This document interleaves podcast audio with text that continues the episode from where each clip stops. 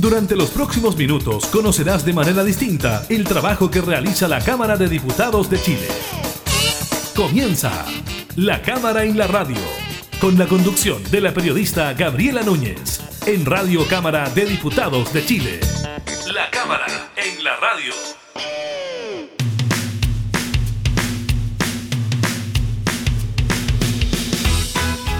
Tal? ¿Cómo están? Bienvenidas, bienvenidos a un nuevo programa de la Cámara en la Radio. Estamos junto a ustedes, como siempre, entregando información legislativa, temas de actualidad. En esta oportunidad estaremos haciendo un balance de este fin de semana en que más del 90% del país estuvo en cuarentena y lo que ocurrió también eh, con los sumarios sanitarios y el inicio del proceso de vacunación para los trabajadores del transporte. También estaremos conversando con el diputado Rodrigo González sobre una jornada que realizó la Cámara de Diputadas y Diputados, específicamente la Comisión de Educación, sobre la implementación de la nueva educación pública. Estaremos con ese tema. También con la renuncia de Cristian Barra, quien se desempeñaba como delegado presidencial de la macrozona de la Araucanía. Esto luego de dichos de él, claro, que tenían que ver con la labor de las Fuerzas Armadas. Y buenas noticias culturales porque la gente topo este documental de Malite Alberdi, pues bien es nominado a los premios Oscar en la categoría de mejor documental. Iniciamos en la cámara en la radio.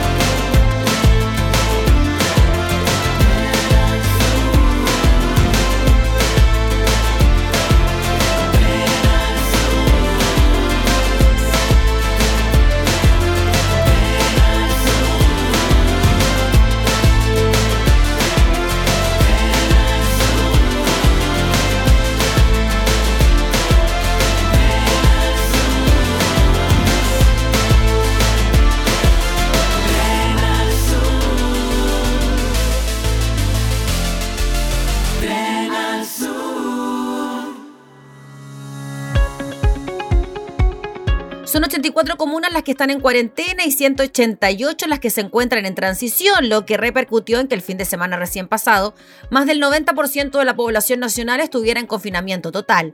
La medida fue evaluada positivamente por la subsecretaria de Salud Pública, Paula Daza, quien explicó que la decisión se debió a la situación compleja que vive el país desde el punto de vista epidemiológico, con un aumento en el número de casos y de la positividad.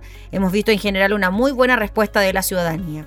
Según la autoridad sanitaria, durante el fin de semana se realizaron una importante cantidad de fiscalizaciones en todo el país, que se tradujeron en más de 1.400 sumarios sanitarios, por motivos como no portar el permiso de desplazamiento, no usar la mascarilla e incluso realizar fiestas clandestinas.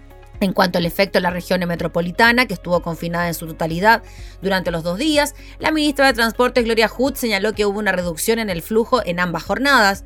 Según los registros de la Unidad Operativa de Control de Tránsito, el sábado el movimiento vehicular disminuyó en un 30% con respecto al sábado anterior. El domingo la reducción fue casi de un 36%. Ese día respecto a un año normal estamos más o menos en un 57% menos de tráfico, así que hubo una reducción importante, dijeron las autoridades. También eh, durante esta jornada comienzan a inocularse los trabajadores del transporte. Estamos hablando de 200.000 trabajadores. Esto detallaron las autoridades, incluye a todos los trabajadores del transporte marítimo, aéreo y terrestre en el país. Este grupo, dijo la ministra Hood, ha mantenido literalmente al país en movimiento a pesar de todos los problemas, añadiendo que hemos podido mantener las medidas de seguridad y hasta ahora hemos tenido índices muy bajos de contagios y no hemos tenido registros, por ejemplo, de contagios masivos entre los trabajadores del transporte público. Así que esperamos que con esta vacunación sigamos mejorando la seguridad para los pasajeros y los propios trabajadores. También se están incorporando a otras personas como son los recolectores de los residuos domiciliarios, bomberos, CONAF, gendarmería y otras personas que trabajen en servicios básicos.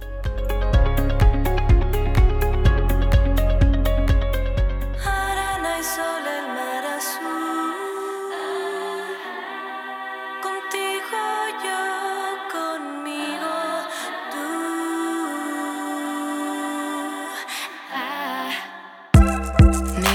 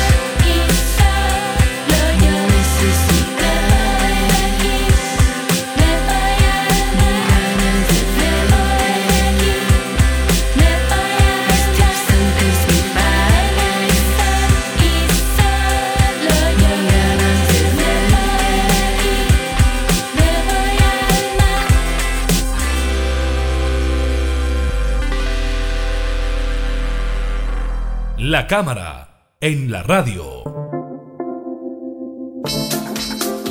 Al término de la semana pasada, la Comisión de Educación de la Cámara de Diputadas y Diputados organizó y llevó a cabo un seminario y una jornada sobre la educación pública que queremos. La jornada temática fue organizada por la Comisión de Educación, impulsada por el diputado Rodrigo González, integrante de la misma, vicepresidente de la Cámara, con quien nos contactamos de inmediato. ¿Cómo está, diputado? Muchas gracias por recibirnos. ¿Qué tal? ¿Cómo están ustedes? Qué gusto. Oye, fue fantástico la labor que hizo el canal de la Cámara y todo el sistema de comunicaciones, así como el grupo de la Universidad Católica de Educación Inclusiva, ahí con Verónica López y con todo el equipo de Juan Pablo, que trabajaron muy bien, eh, y con una gran participación de eh, expositores extraordinariamente eh, potente, con un gran contenido. Entonces tuvimos un seminario espléndido que va a ser un gran aporte para eh, la educación pública ahora y creo en el futuro. Esa es la expectativa que tenemos. Diputado Rodrigo González, para quienes nos ven y quienes nos escuchan, ¿no? Esta nueva educación pública tiene que ver con el proceso de desmunicipalización de las escuelas de nuestro país. Claro, algunos dicen, bueno, pero si mi niño sigue yendo a una escuela municipal, otros dicen, no, mi niño pertenece a un servicio educacional, es distinto. ¿Cómo está primero, nos gustaría que nos contara, diputado, cómo está el sistema educacional público chileno en este momento y hasta qué vamos avanzando? Mire, eh, hay tres problemas que tiene hoy día la educación pública. Primero, ha perdido eh, una parte importante de su matrícula. Hasta hace algunos años, la matrícula en la educación municipal era eh, entre el 50 y el 60% de la matrícula del de, eh, sistema eh, de educación eh, básica y media y también de, la educación parvularia del país. Hoy día estamos alrededor del 35-36%. O sea, hay una pérdida de casi un 15 a un 20% de matrícula. En segundo lugar, eh, el proceso de desmunicipalización ha sido muy complejo, muy difícil, con pocos recursos, y yo diría que eh, este gobierno no lo ha apoyado eh, de manera sustantiva, decidida, de tal manera de que pudiera producirse en las condiciones inmejorables en que eh, tengan que traspasarse tanto los profesores, el pago de las cotizaciones previsionales, las condiciones de infraestructura que ellos tienen. Y el tercer aspecto es que eh, la educación pública, eh, como eh, durante los últimos 15 años no ha tenido el respaldo necesario, ha ido perdiendo incidencia, prestigio, reconocimiento en la sociedad y muchas veces los padres, no obstante que se entrega una buena educación en el sector público, prefieren muchos colegios particulares subvencionados. Entonces, el esfuerzo que, ha- que hay que hacer para recuperar la educación pública es un esfuerzo muy importante, muy sustantivo, y eh, el Estado en general durante muchos y muchos años, durante décadas, no lo ha hecho, y tampoco este gobierno eh, ha eh, querido tener, no ha tenido la voluntad para recuperar terreno. Entonces, esos tres factores se analizaron intensamente en el, eh, en el seminario y sobre todo porque la educación pública no se puede desarrollar si el entorno del sistema educacional eh, tampoco ayuda.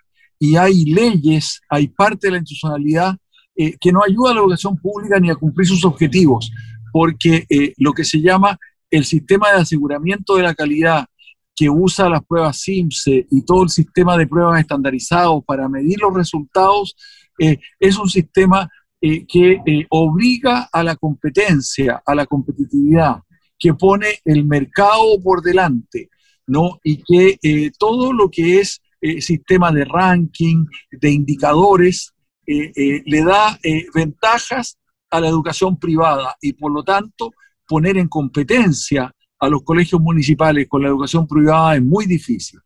Esos obstáculos son los que tenemos que sortear y fueron analizados en el seminario con detención, sabiendo que la educación pública en todos los países del mundo donde hay buena educación es siempre la columna vertebral y el eje de un buen sistema educacional. Diputado Rodrigo González, ¿qué diferencias podemos encontrar hoy en un colegio que sigue perteneciendo a una corporación municipal que depende del municipio y estos que están avanzando en la desmunicipalización a través de los servicios locales de educación? Bueno, lo primero que hay que hacer es aprender de los errores que se han cometido en los primeros alrededor de 250 mil, 300 mil alumnos que han sido traspasados, eh, que constituyen un porcentaje todavía muy menor. Entonces, esos errores no hay que seguirlos cometiendo.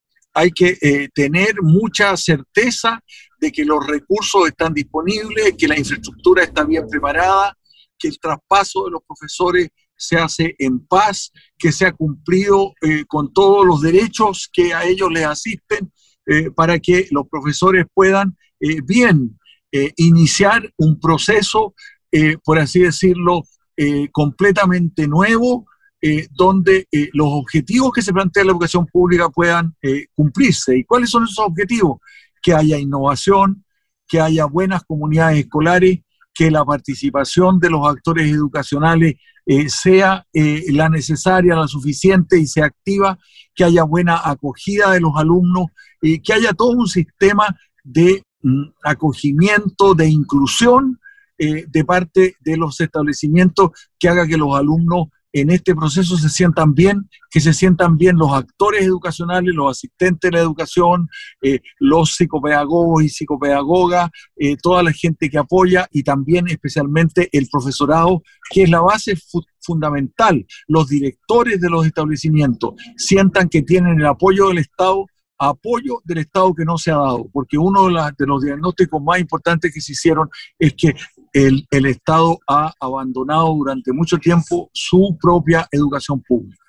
Diputado Rodrigo González, sobre eso le quería preguntar. Esta fue una normativa que se aprobó en el gobierno de la expresidenta Michelle Bachelet, que se impulsó durante esa época y le tocó a este gobierno, ¿no? Llevar a la práctica, poner en marcha esta nueva educación pública. ¿Usted cree que existió el compromiso por parte de este gobierno o la voluntad para llevar a cabo una iniciativa como esta cuando no es de su autoría, ¿no? Y cuando se discutió en su momento, ellos se manifestaron, el sector del gobierno se manifestó en desacuerdo con esta modificación que se impulsó?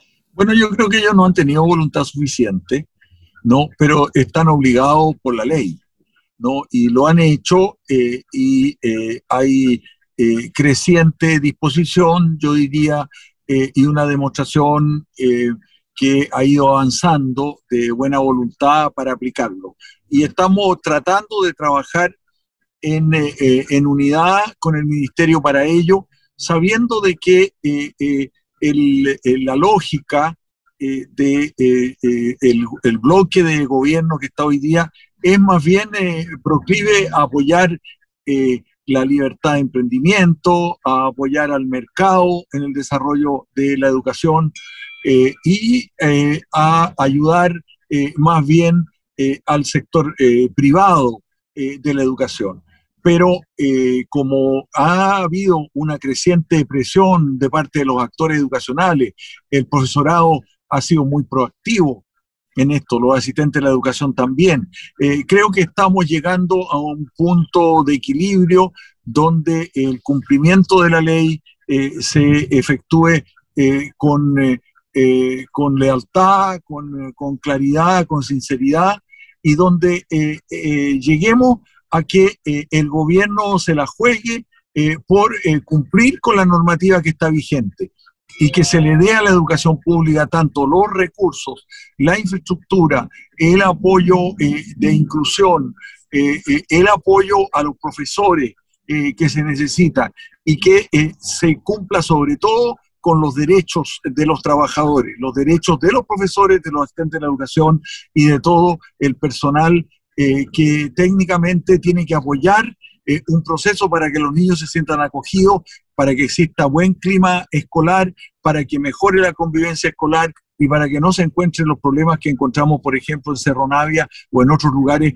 donde eh, los procesos iniciales fueron muy traumáticos. ¿Qué le parece, diputada, con esto cerramos que se haya tenido que conformar una comisión investigadora en la Cámara de Diputadas y Diputados precisamente sobre la implementación de la ley sobre nueva educación pública y en particular en relación con la instalación y funcionamiento de los nuevos servicios locales de educación? Bueno, justamente por eso, porque eh, veíamos un gobierno que no cumplía con la ley, eh, que no apoyaba su educación pública.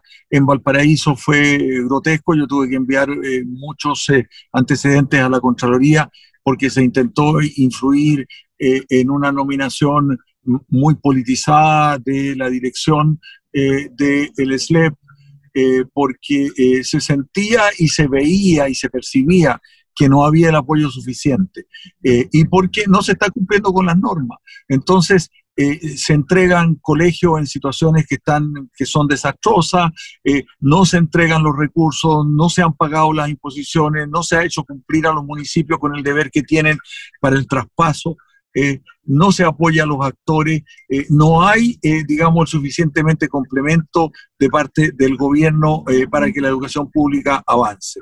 Pero justamente este seminario, la comisión investigadora y la función que cumplió el Parlamento es de cumplir con la obligación, porque sin una buena educación pública no vamos a tener un buen país, no vamos a tener una educación vinculada al desarrollo, no vamos a tener justicia y equidad en, en la educación y vamos a tener siempre un mercado que va a estar interviniendo y que va a imponer eh, eh, sus propias condiciones y esas condiciones es que los alumnos compitan, que no haya acogida, que no haya buen ambiente y sobre todo que eh, los intereses lucrativos primen eh, sobre los intereses educacionales de los niños, de los apoderados, ¿no? De tener una buena conectividad en los colegios, por ejemplo, digamos, todas las medidas que se están tomando hoy día para un regreso apresurado y prematuro a, a clase, eh, también eh, juega un papel. El Colegio de Profesores lo dijo muy claramente, lo dijeron todos hoy día. En gran parte del país no están las condiciones, ¿no? Eh, la pandemia está en grado 2, en grado 1, en gran parte del país, y eso crea muchas condiciones de inseguridad para los padres para enviar a los niños a la escuela y eh, para que eh, no se produzcan olas de contagio o nuevos brotes eh, que afecten mucho más gravemente la educación en el futuro. Entonces, necesitamos llegar eh, a acuerdos, eh, a formar una mesa de conjunto de trabajo con el Ministerio de Educación y con todas las instancias para hacer una política de país, una política de Estado y no una política de eh, un sector que privilegia a un tipo de educación sobre la otra. La educación pública requiere tener el reconocimiento y el apoyo que se debe en un país donde se ha dictado una ley, pero sobre todo donde se recoge la experiencia internacional, donde siempre la educación pública es la columna vertebral de un buen sistema educacional, como lo es en Francia, en Italia, en Alemania y en todos los países donde hay buena educación, en Finlandia y donde hay todas las mejores eh, experiencias educacionales eh, del mundo. Ahora sí cerramos, diputado, no le puedo dejar de preguntar porque hoy se comenzaron a inscribir mujeres en el Instituto Nacional, que es como el emblema, ¿no? De los colegios públicos en nuestro país, a pesar de que tuvo una baja importantísima en la cantidad de matrículas y de solicitantes a este colegio, ahora ingresan mujeres. ¿Qué le parece a usted eso? Bueno, me parece muy bien, eso debió haber ocurrido hace mucho tiempo, ¿no? Y eh, creo que eh, eh, la- las mujeres van a dar un clima distinto, ¿ah? un clima ojalá de acogimiento, de diálogo, eh, de encuentro, que es lo que se requiere. Si en un colegio no hay buen ambiente y buena convivencia escolar y buen clima escolar, los niños y los jóvenes no pueden aprender, los profesores no pueden trabajar bien y eh, la educación no avanza. Y entonces tampoco hay buena educación o lo que se llama educación de calidad. No hay ningún aprendizaje que se pueda hacer eh, si no hay eh, eh, eh, un clima de diálogo y de entendimiento al interior del colegio y buen ambiente escolar. Muchas gracias, diputado Rodrigo González. Le agradecemos mucho por el contacto. Que esté muy bien, que tenga buen día y buena semana. Muchas gracias y usted también. Gracias. Era el diputado Rodrigo González, integrante de la Comisión de Educación, y vicepresidente de la Cámara, refiriéndose entonces a estas reflexiones impulsadas por la Cámara, por la Comisión de Educación, para ver en qué está esta nueva educación pública para el país.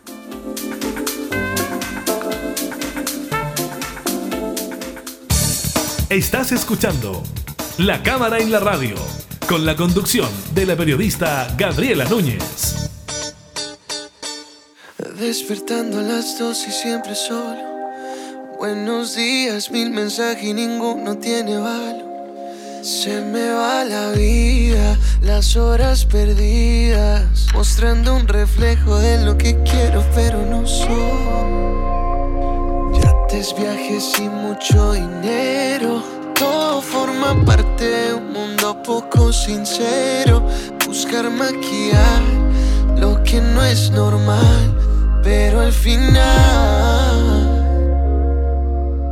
¿en dónde están todos los que andaban buscando mi amistad?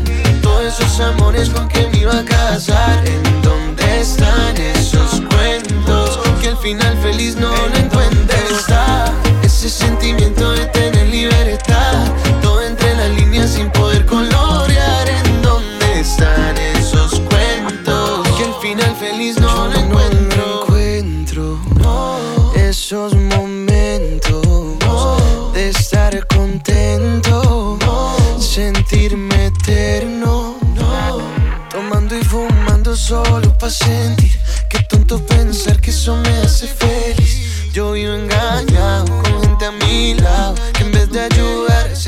aprovechan de ti. Mi mamá siempre me lo ha advertido Que muchos solo pocos se quedan contigo Que vale por dos ser un hombre precavido Y al final siempre habrá mal en algún buen camino ¿En dónde están todos los que andaban buscando mi amistad? Todos esos amores con que me iba a casar ¿En dónde están esos cuentos? Que al final feliz no lo encuentro Está ese sentimiento de tener libertad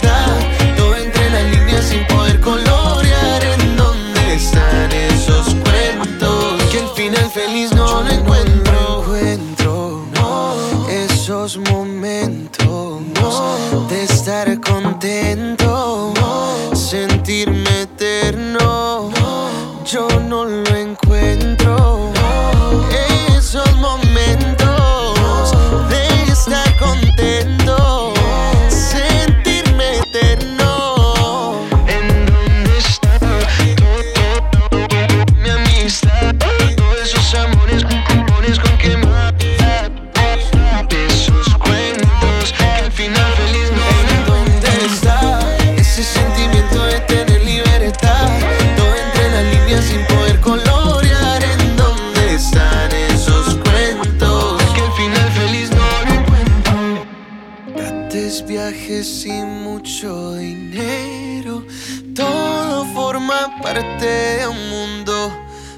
sincero Pero ya aprendí que para ser feliz solo hay que vivir el momento.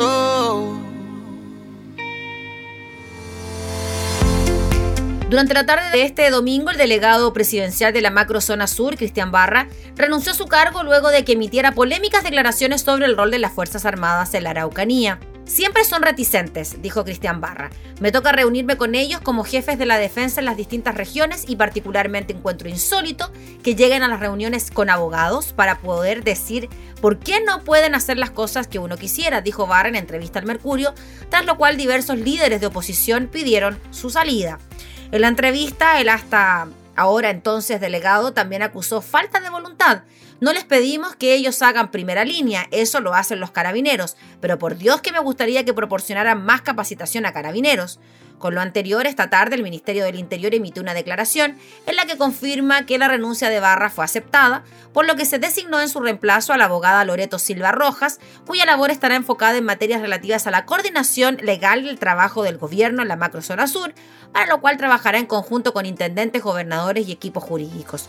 Silva, añade el comunicado, es una destacada abogada de la Universidad de Chile que durante el primer gobierno del presidente Piñera se desempeñó como subsecretaria y ministra de Obras Públicas. Cabe recordar que más temprano el presidente de Bópoli, Andrés Molina, se refirió a los dichos de Barra, quien asumió como delegado luego de que desde el partido se solicitara la medida, ocasión en la que incluso sus parlamentarios por la Araucanía decidieron congelar la relación con la moneda a la espera de que se nombrara una especie de ministro encargado de la situación. Esto tras el fallecimiento del cabo segundo de carabineros Eugenio Naín en medio de un operativo policial en la zona. En ese sentido, el timonel calificó las declaraciones como graves, sin embargo, aseguró que corresponden a la realidad. Quien habló sobre este tema fue el vocero de gobierno Jaime Belolio, consultado por las polémicas declaraciones de Barra en Radio Agricultura.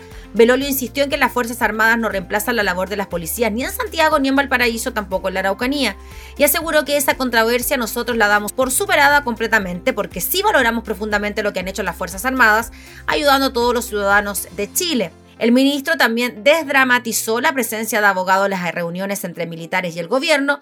No es una cuestión especialmente rara, hay un convenio internacional de Ginebra y otros que establece que tiene que haber una asesoría técnica, jurídica, para distintos casos excepcionales y eso implica también en tiempos de paz. El vocero además enfatizó que las declaraciones del ex delegado presidencial para la macrozona sur en el Mercurio no fueron visadas ni conversadas previamente con el ministro del Interior. Es una de las razones por la cual deja de ser el encargado, presenta su renuncia porque da cuenta que eso genera un conflicto que no era lo que estaba buscando originalmente en la entrevista.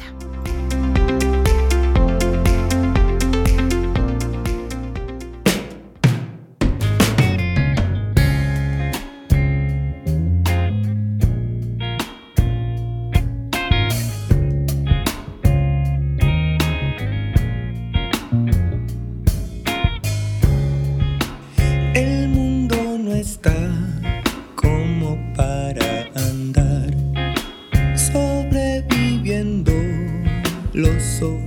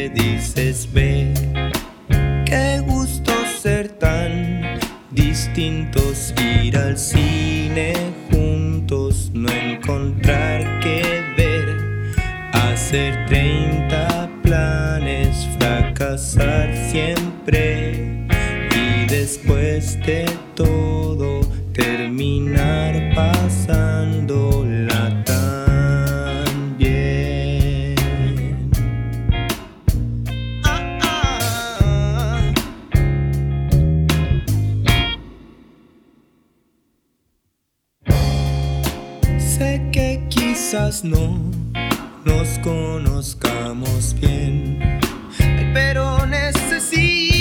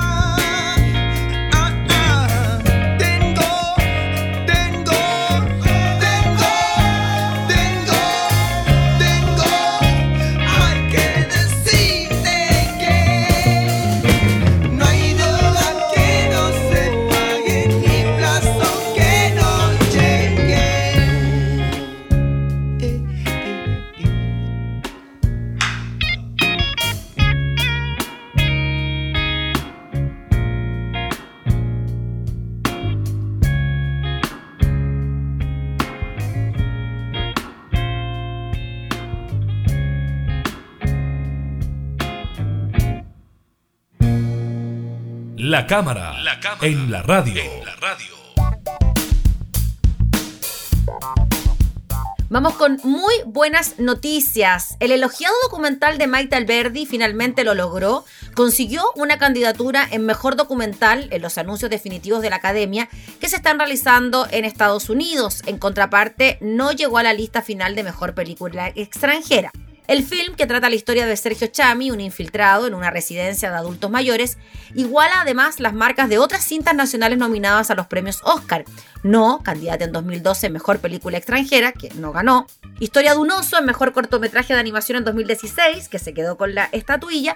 Y Una Mujer Fantástica, que en 2018 peleó en Mejor Película Extranjera, quedándose también con el galardón. Las cintas que competirán junto a la película de Maite Alberdi son las siguientes: Colectivo de Alexander Nanau, Rumania, también está Campo Crip de Nicole Newman de Estados Unidos, además Busca la Gloria, Lo que el pulpo me enseñó de Pipa Elrich de Sudáfrica, y finalmente Tiempo de Garrett Bradley de Estados Unidos, en el que se muestra la lucha de una mujer. Son las candidatas a llevarse entonces el premio a mejor documental en los premios Oscar, donde nuevamente una chilena, Maite Alberdi, está nominada en esta candidatura como mejor documental.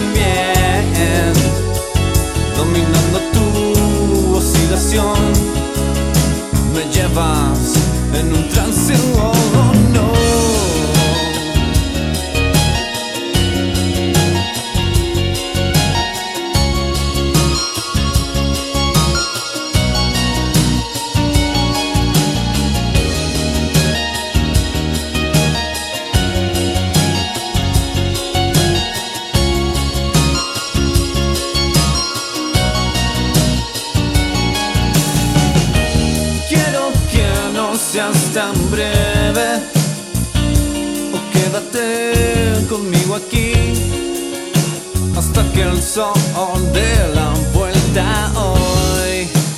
Difuminas todo solo con rozarme la piel. Me llevas en un trance, oh,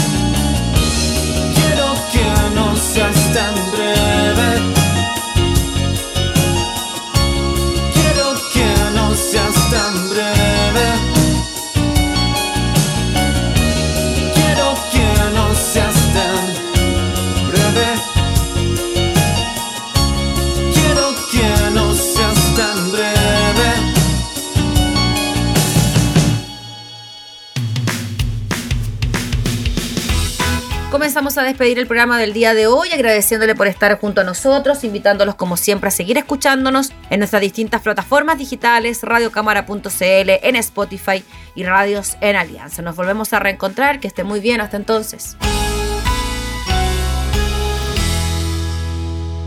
Hemos presentado La Cámara y la Radio. Una mirada amena a la agenda de trabajo de los diputados. La Cámara y la Radio. Con la conducción de la periodista Gabriela Núñez. Información, música y actualidad.